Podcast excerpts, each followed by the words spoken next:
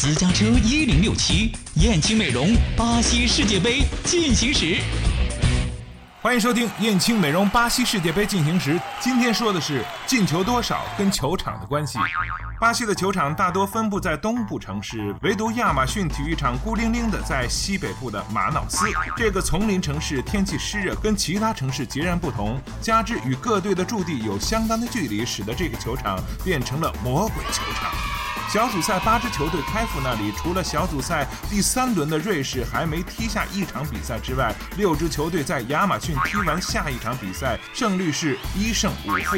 葡萄牙队还是靠人家的乌龙球获胜的，但也跟着西班牙团购机票回家了。进球讲究地利，还讲究天时。本次小组赛四十八场比赛分在了十二个比赛场地，每个球场承办了四场小组赛。有的球场进球如麻，有的球场则颗粒难收。进球如麻。的那个球场叫新水源球场，位于萨尔瓦多。该球场是专为本届世界杯新建。有市民抗议大兴土木破坏环保，于是乎承建公司承诺，世界杯期间该球场每进一个球就种植同等面积的树木，大约是一千一百一十一棵。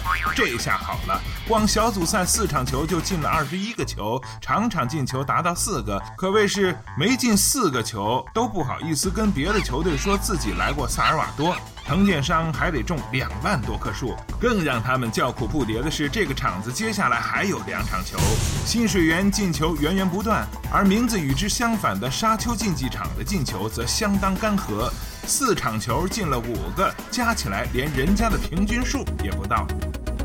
今天的燕青美容巴西世界杯进行时就到这里，我们下期再见。燕青又装新店了。燕青美容引领淄博高端面部护理二十年，美丽三十万张脸。